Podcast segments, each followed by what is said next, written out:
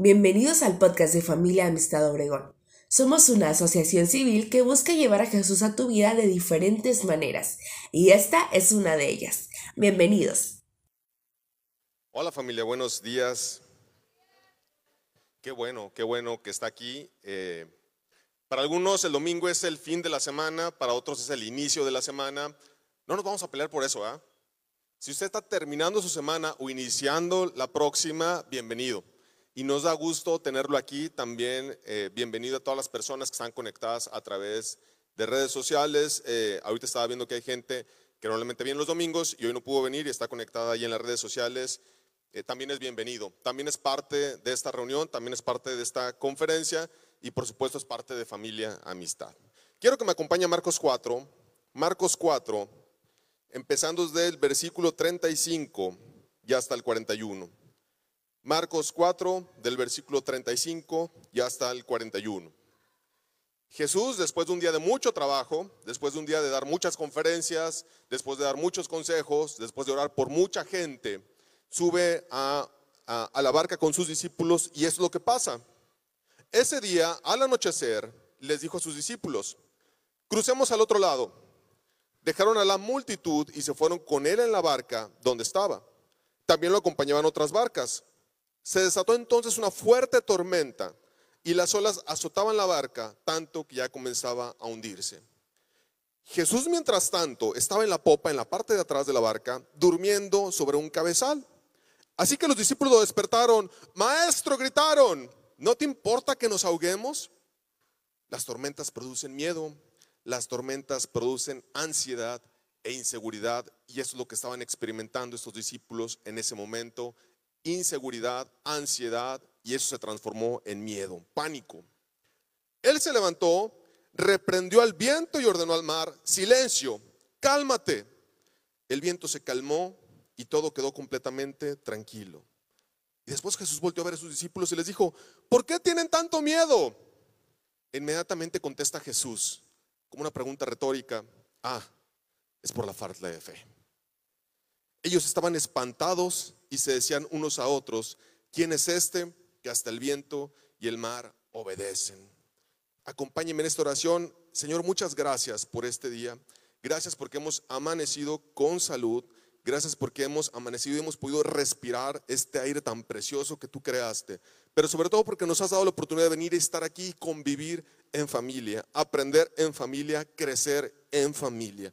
Te pedimos que tú tomes control, que tu Espíritu Santo en este preciso momento esté descendiendo sobre la mente, el corazón, el alma, el espíritu de cada persona que está aquí, tomando control de esas emociones, tomando control de las palabras que aquí se darán de hablar, pero sobre todo esperemos que esto dé fruto.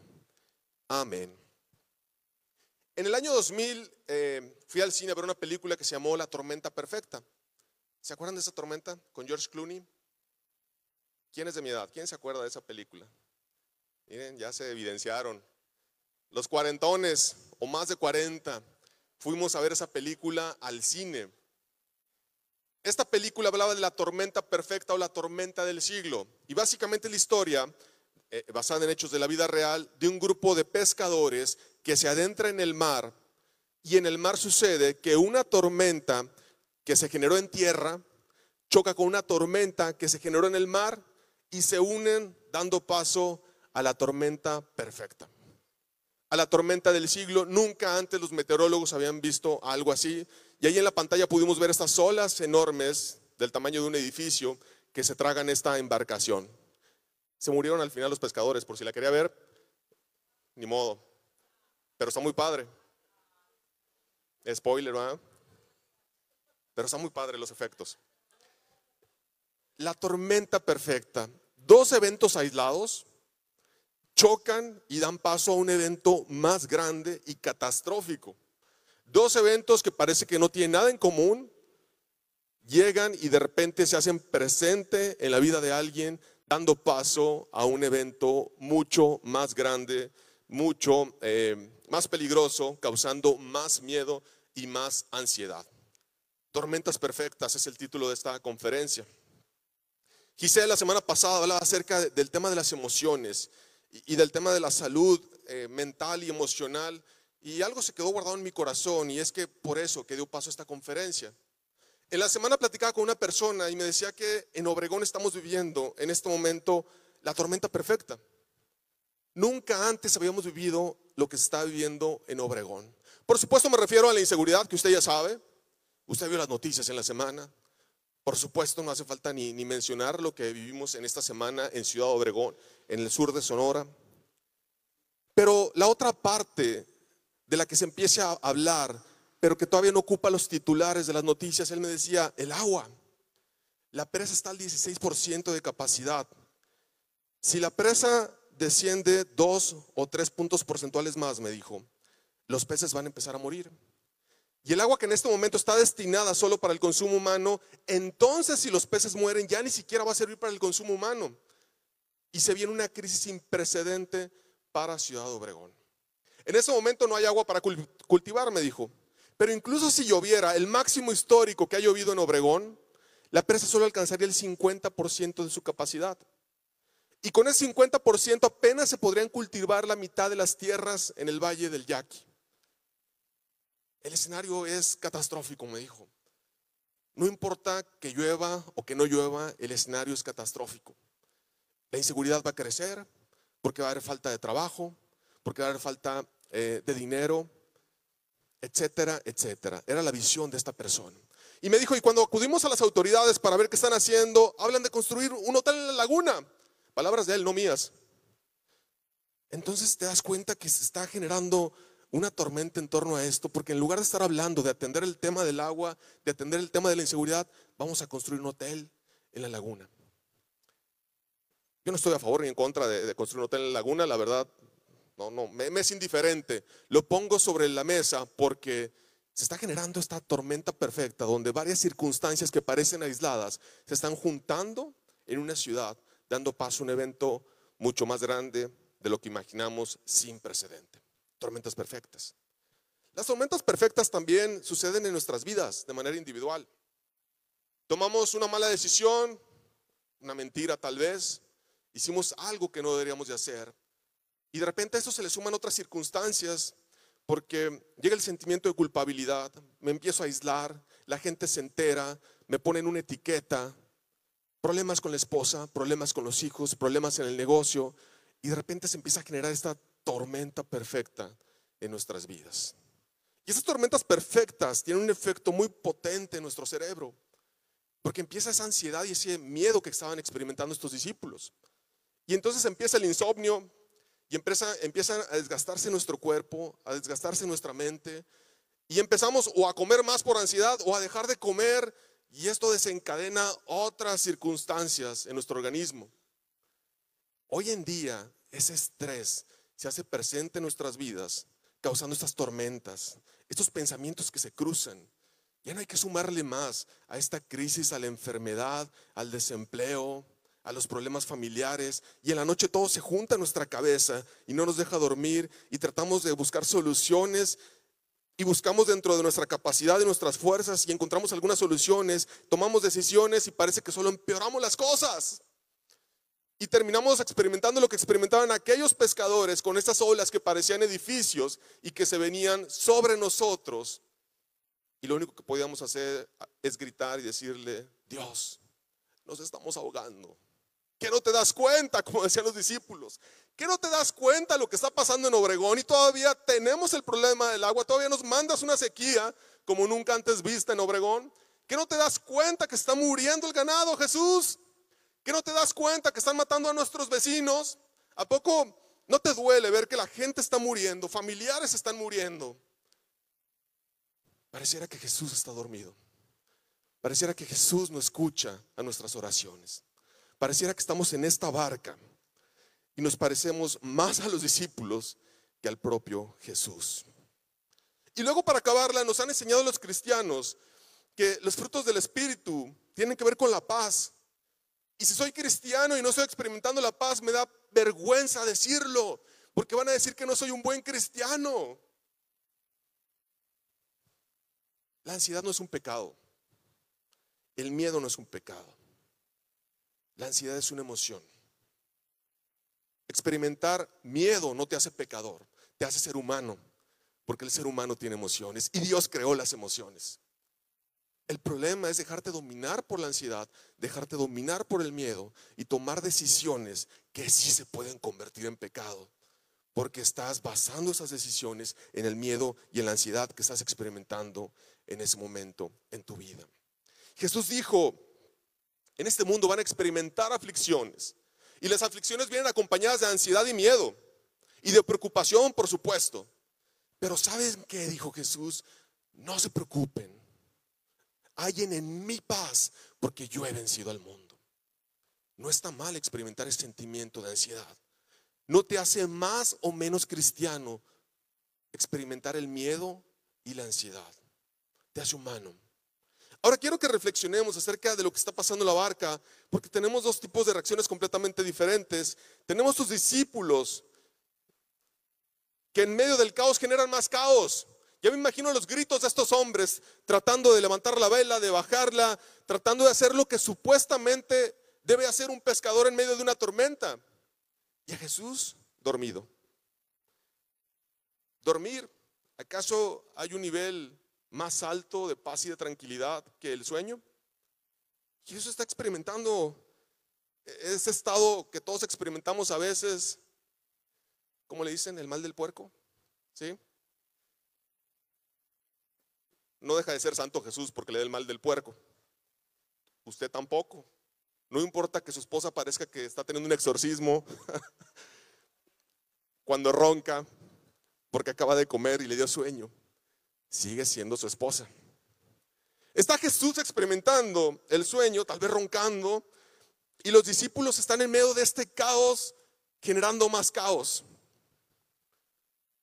Miren, va una iguana. No le voy a hacer nada porque son nuestras vecinas. Nos ayudan a comerse las cucarachas, nos ayudan a comerse todos los insectos que hay aquí. ¿A quién se parece usted más en medio de esta tormenta perfecta? ¿A Jesús o a los pescadores? Tengo que decirle que yo muchas veces me parezco más a, los pescadores.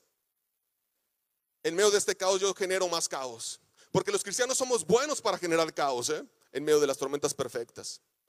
El mayor testimonio que deberíamos de dar a este mundo es que en medio del caos y la tormenta, los hijos de Dios experimentáramos la paz y transmitiéramos esa paz y esa tranquilidad a quienes nos rodean. Pero parece que hacemos lo contrario. Parece que generamos más caos y más ruido. Y entonces señalamos y echamos culpas. Y la sequía, decimos, es por culpa de la comunidad LGBT. O es por culpa de los católicos. ¿O es por culpa de los cristianos que no son como yo? Pero estamos como estamos por culpa de ellos. Deberían de arrepentirse todos de sus pecados. Y, eso no es más que señalar y, emitir juicios sobre la vida de las personas. y vamos por la vida generando más caos dentro del caos. Cuando lo que enseña aquí Jesús es paz, tranquilidad. Que tus palabras, que tus palabras produzcan paz en la vida de la gente que te rodea que tus acciones produzcan paz eh, eh, en la gente que te rodea. No estoy diciendo que no le debemos llamar pecado al pecado, no, no estoy diciendo eso.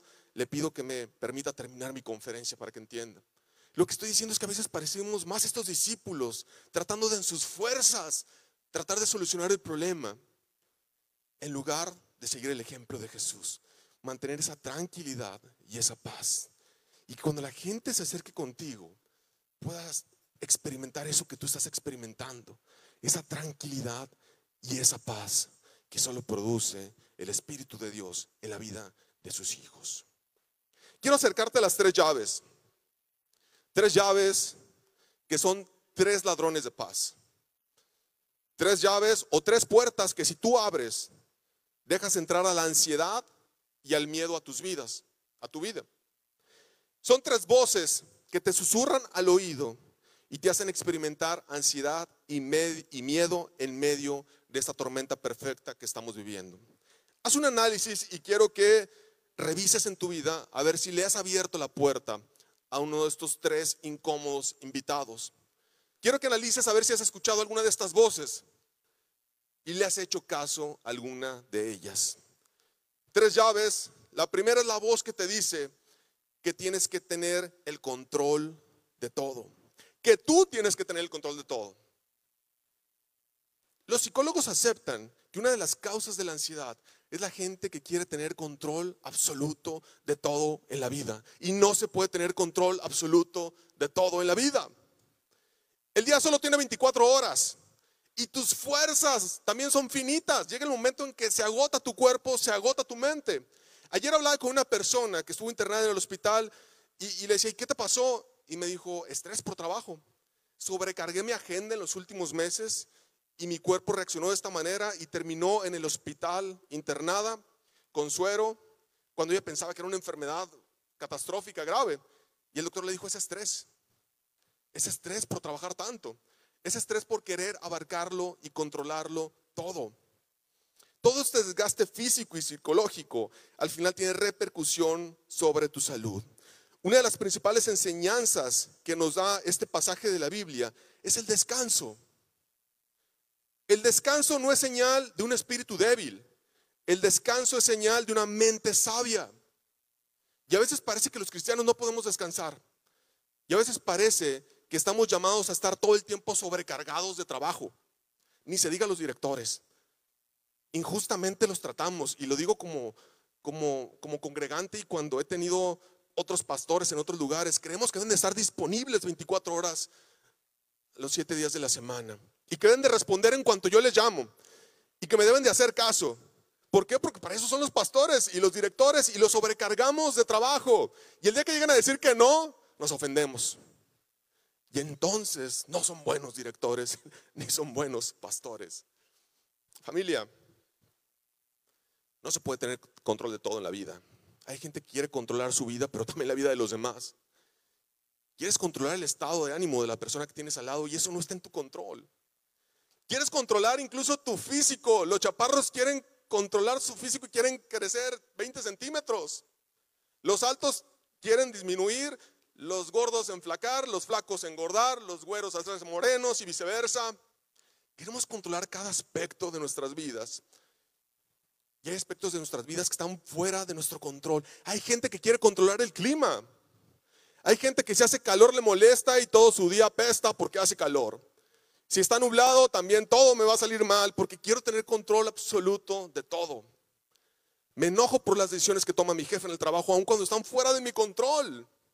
Me enojo por las decisiones que toma el gobierno, aun cuando están fuera de mi control.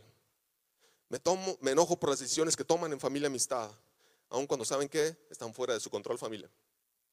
Pero vamos por la vida tratando de controlar absolutamente todo.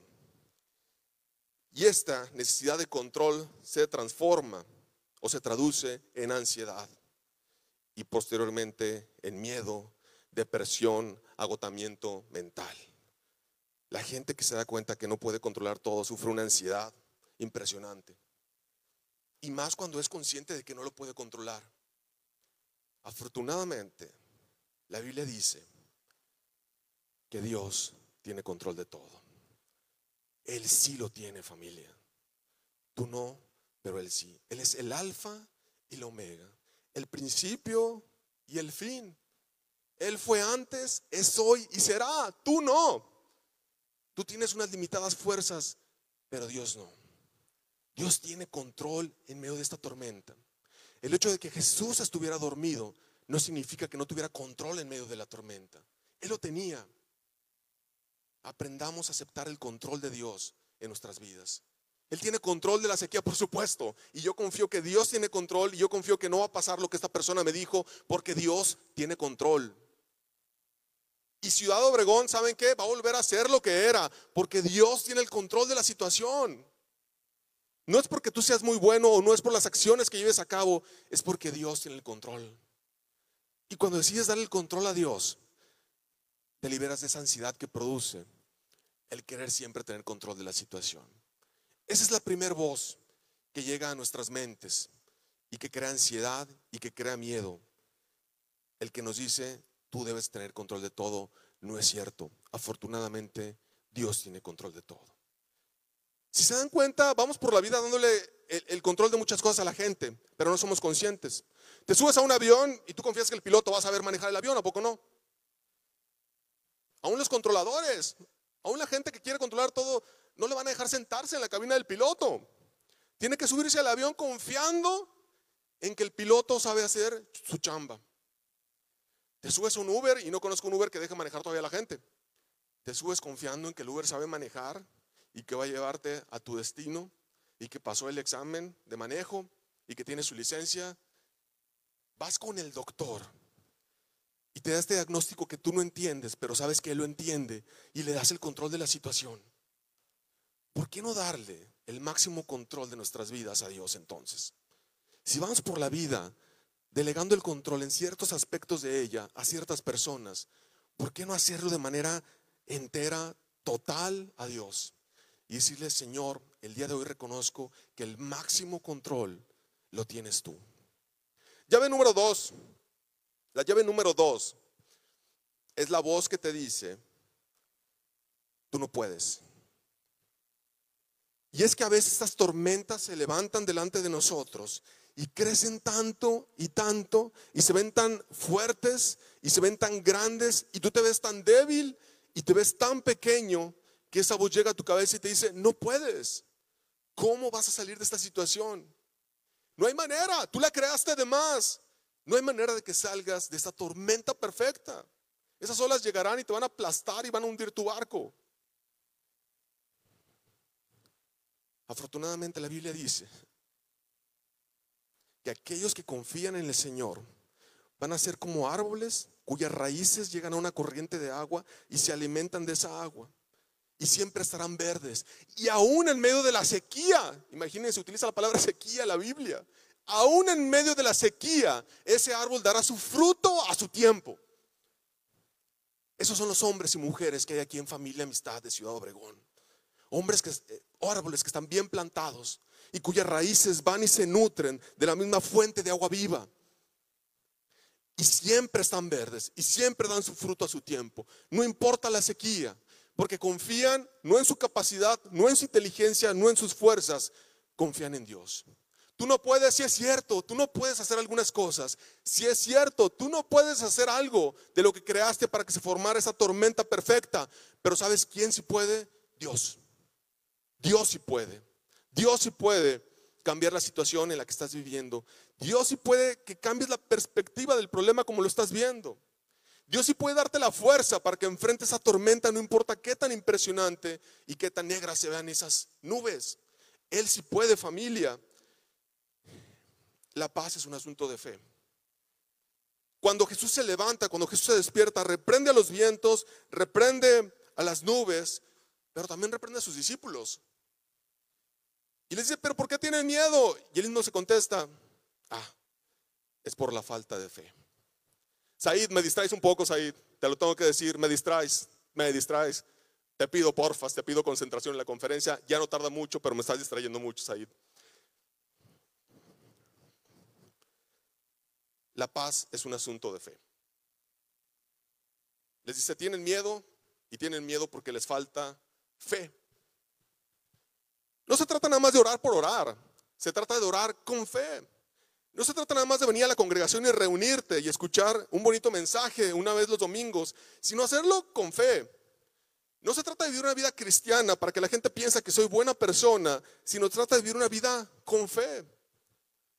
Enfrentarte a esa tormenta, verla de frente, ver esas nubes con fe, confiando en que Jesús confiando en que el Espíritu Santo será presente en el momento indicado y te hará atravesar esa tormenta y llegará el momento de la calma.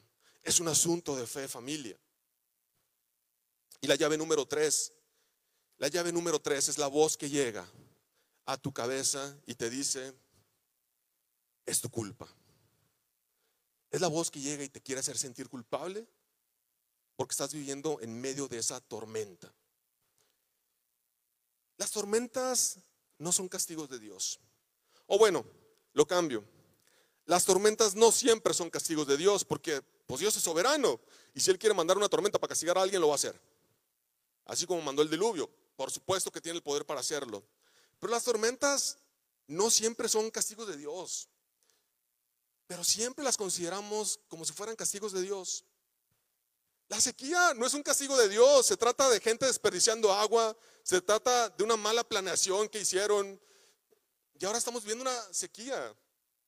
La inseguridad no es un castigo de Dios, familia. La inseguridad tiene que ver también con corrupción. La, inseguridad tiene que ver con padres ausentes, familias destrozadas. No es un castigo de Dios. Son consecuencias de decisiones que hemos tomado nosotros como personas, como sociedad, como familias. Y es muy fácil echarte la culpa o culpar a la persona que está al lado. Porque es más fácil culpar a la sobrenatural que hacerme responsable por la situación en la que estoy viviendo, por las circunstancias en las que estoy viviendo. Si llega esta voz a tu cabeza y te dice que tú eres el culpable de estar viviendo la situación en la que estás viviendo, recuérdale esa voz en tu cabeza que ninguna condenación hay para los que están en Cristo Jesús. Recuérdale esa voz en tu cabeza que no hay hijos de Dios de primera o de segunda. Recuérdale esa voz en tu cabeza que la sangre de Jesús tiene el poder para borrar cualquier mala decisión que hayas tomado en el pasado. Recuérdale esa voz en tu cabeza que eres libre y libre para siempre. De eso se trata confiar en Dios. De eso se trata entregar el control absoluto de todo. De eso se trata tener fe y ver la vida con fe y enfrentar la tormenta, no importa qué tan grande sea, enfrentar la tormenta con fe, familia. Los frutos del Espíritu, así empezaba mi conferencia. Alabanza, por favor. Así empezaba mi conferencia, los frutos del Espíritu. A veces tomamos los frutos del Espíritu como una lista, como una lista de sustantivos que deben estar presentes en la vida de las personas. Pero quiero llevarlo a la acción. ¿Me pueden apagar las luces, por favor?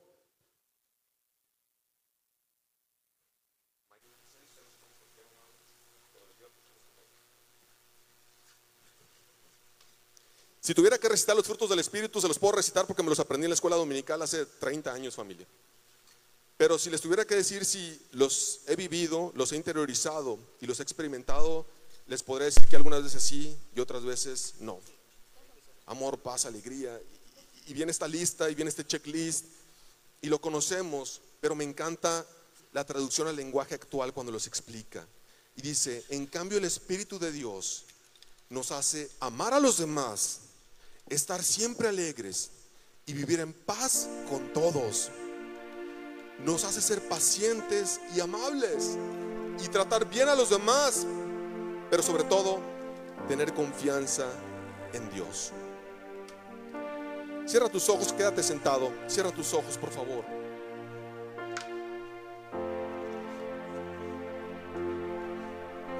Cierra tus ojos y transportate a esta barca.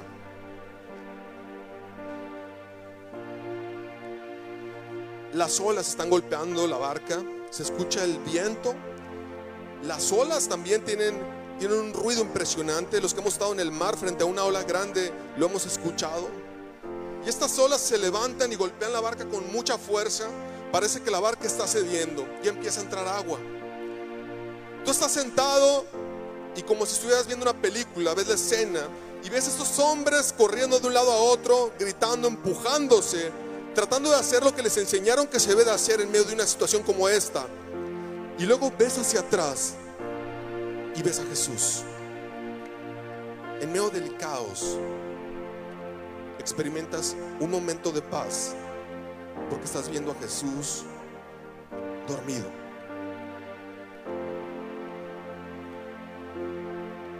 De repente ya no eres espectador. De repente estás dentro de la barca igual que los demás. De repente estás en medio del caos. Las deudas te golpean por un lado. La inseguridad te golpea por el otro lado. La enfermedad te golpea de frente. La baja autoestima llega como una ola y golpea sobre tu cabeza y se estrella en ella. El futuro sombrío se levanta como una ola de tres metros y cae con toda su fuerza sobre todos en el barco porque todos estamos en el barco.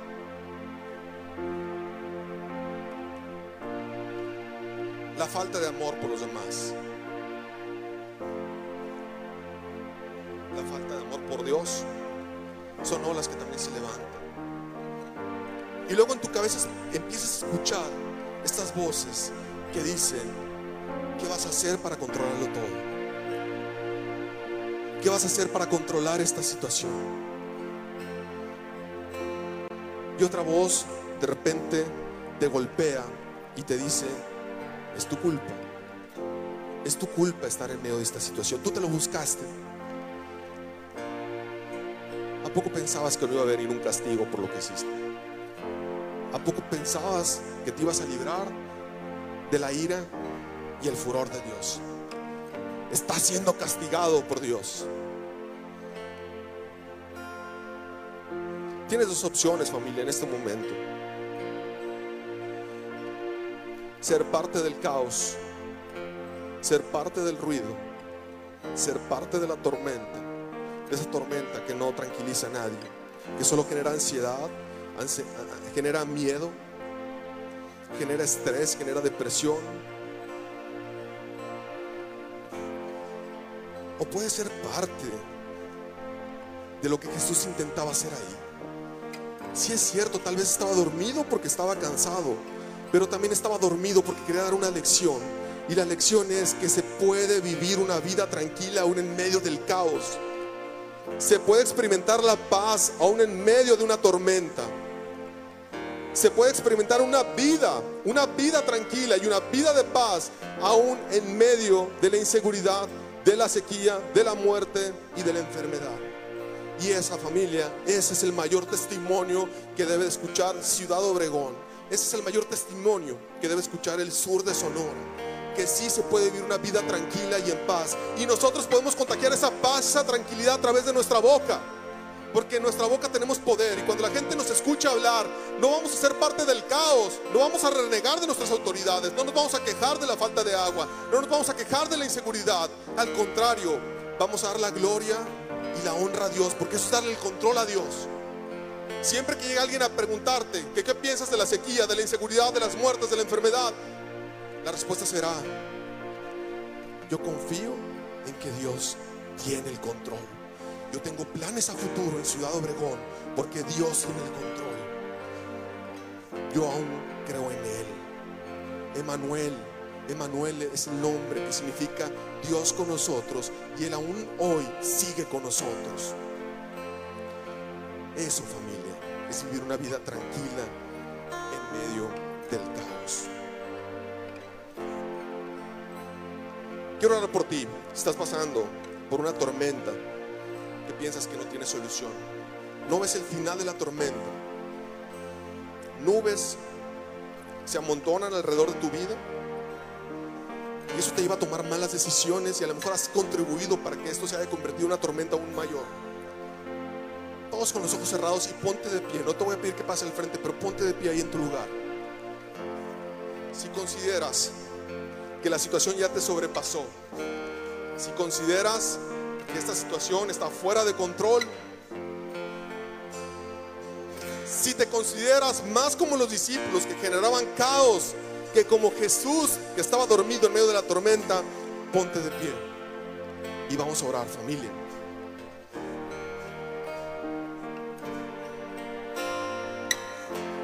Vamos a orar. Quiero que me acompañes en esta oración y le vamos a decir, Jesús, no soy diferente a esos discípulos que iban contigo en la barca. Esta tormenta que estoy atravesando me produce mucha ansiedad, y mucho miedo, ora con tu corazón, ora con todo tu ser. Levanta tus manos si es necesario. Veo estas nubes que se acumulan a mi alrededor. Veo estos vientos que quieren destrozarme y estas olas que golpean mi barca con mucha fuerza y esto me produce mucha ansiedad y mucho miedo. Tú les dijiste a esos hombres que no tenían por qué temer. Y hoy Jesús yo quiero escuchar tu voz diciendo lo mismo a mi corazón. Quiero escuchar tu voz poderosa diciendo, alto a la tormenta de mi vida. Quiero escuchar esa voz poderosa diciendo, alto a la violencia que está viviendo en Ciudad Obregón. Quiero escuchar esa voz que se levanta en medio del caos y que diga, alto a la inseguridad, alto a los asesinatos que vemos todos los días en nuestra ciudad, alto. Queremos escuchar esa voz que se levante por encima del ruido de las olas, por encima de los relámpagos, Jesús, porque tú tienes el poder y la autoridad para hacerlo. Y que diga, alto la sequía, No más muertes producidas por la falta de agua. Alto a la sequía. Alto a la crisis económica. Mi generación no experimentará ninguna crisis económica. Yo no sabré lo que es la falta de alimento en mi casa o en mi mesa. Alto a cualquier pronóstico negativo que se haga sobre mi ciudad. Alto. Alto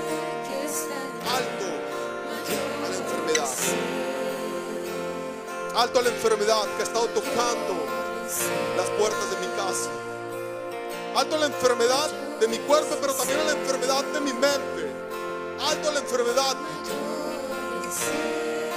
que entorpece mis emociones, que no me deja ver la vida a través de los ojos tuyos, Jesús. Quiero que tu voz se levante fuerte y poderosa, que tu voz se levante por encima del ruido de las balas que se escuchan en mi ciudad todos los días. Que tu voz se levante diciendo alto por encima del ruido de las sirenas de las ambulancias. Alto. Lo decimos con fe, hacemos una declaración de fe diciendo alto, alto a todo lo malo que está sucediendo en mi ciudad. Alto. Alto a todos los males que están tocando a mi familia alto a todo lo que estás echando, a tu voluntad que es buena, agradable y perfecta, Señor. Alto. Levántate en medio de este caos, levántate en medio de esta tormenta diciendo alto. Quiero experimentar esa paz. Quiero experimentar esa paz, Jesús. Quiero experimentar ese estado de tranquilidad y de paz en medio de la tormenta que tú experimentaste alto.